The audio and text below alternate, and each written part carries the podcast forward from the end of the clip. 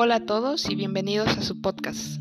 El día de hoy analizaremos el capítulo 5 del libro Educación para una sociedad del conocimiento de Carmen Carrión Carranza.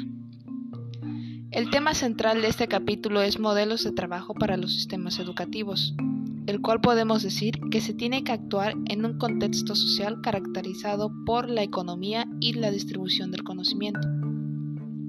Puede modificar y adaptar lo que encontramos en la actualidad a una educación para la sociedad del conocimiento.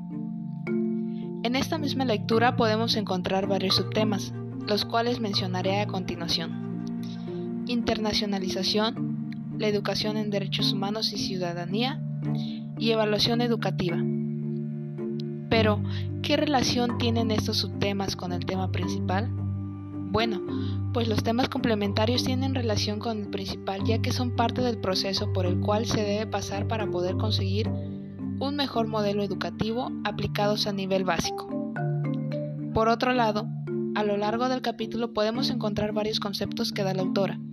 Se han tomado algunos y se dará su significado. Educación regional.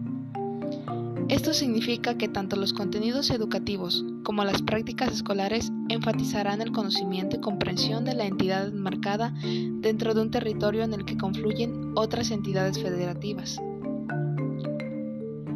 Descentralización.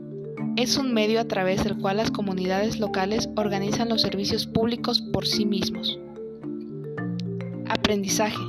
Se entiende como un proceso personal que tiene como propósito una mejor y mayor comprensión del mundo y en razón de esto un acrecentamiento de conocimiento. Enseñanza. Se entiende como una forma especial de comunicación cuyo propósito es la mediación de significados entre quien aprende corpus seleccionado de conocimiento. Ciudadanía. La ciudadanía implica el conocimiento de los derechos y las libertades de uno mismo y de los demás como un mecanismo fundamental para garantizar el respeto de estos derechos para todos los ciudadanos dentro de un Estado. Estrategia. Son los medios por los que se configura un sello distintivo de la acción política y de administración pública para cumplir con las obligaciones de servicio educativo. Gestión se refiere al conjunto de los procesos de diagnóstico, planeación, programación, presupuestación, aplicación de programas, seguimiento de acciones y evaluación de resultados del sistema educativo.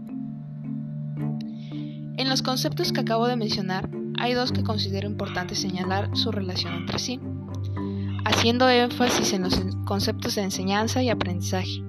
Van muy de la mano, ya que uno tiene relación con el docente y el otro con el alumno ya que la autora nos dice que la enseñanza es donde el profesor adquiere el papel de mediador del aprendizaje. Por lo tanto, aplicado esto a la educación, el papel del profesor es facilitar el medio de aprendizaje y crear en el alumno el entorno adecuado para que esto suceda. Y muy, muy importante, que no solo se les dé el conocimiento, sino que los estudiantes aprendan a crearlo en las situaciones que se les presenten. Propuestas nos da la autora? La autora nos hace cuatro propuestas. 1. La comprensión del mundo social y natural, así como la apreciación de la cultura local y universal. 2. La aplicación racional del conocimiento, para sostenimiento propio de la comunidad a que se pertenece. 3. La comunicación eficaz de conocimiento sobre el propio medio natural regional y de las circunstancias sociales con un sentido de proyección universal. 4.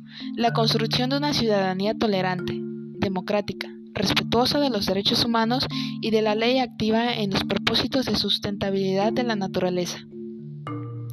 Hace mucho énfasis en lo cultural y en lo natural, lo cual quiere decir que es importante preservar la cultura que se tiene, ya que se ha estado alterando con toda la influencia que hay en la sociedad. Asimismo, también lo natural, que se sea respetuoso con el medio que nos rodea y que creemos medidas sustentables. La autora menciona cuatro puntos a considerar para la aplicación de las tecnologías. Aprender principios conceptuales y procedimientos para acrecentar la comprensión del mundo natural y social y las propias circunstancias. Aplicar el conocimiento como elemento de sostenimiento propio y de la comunidad a que se pertenece. Comunicar para tener acceso al conocimiento y aprender a vivir en las sociedades modernas basadas en el manejo y la aplicación de ese conocimiento, que implica un componente tecnológico, y aprender a vivir con principios y valores propios de una ciudadanía de pleno derecho y cumplimiento de obligaciones. La autora señala que su aplicación es el nivel básico, pero que también puede ser aplicado en el nivel superior, pero que puede haber cierta complicación ya que en este capítulo va dirigido a la profesionalización de los individuos. En general, y ya como conclusión, la lectura del capítulo 5 es muy interesante y tiene varios conceptos aplicados a la pedagogía. Pero también quiero resaltar una problemática, la cual la autora señala la importancia en la formación y desarrollo magisterial, la cual nos dice que el carácter y las cualidades fundamentales que debe tener un profesor deben de ser la presencia, estilos didácticos y sus conocimientos, por esto, su formación académica magisterial es responsable de que adquieran o no dichas características.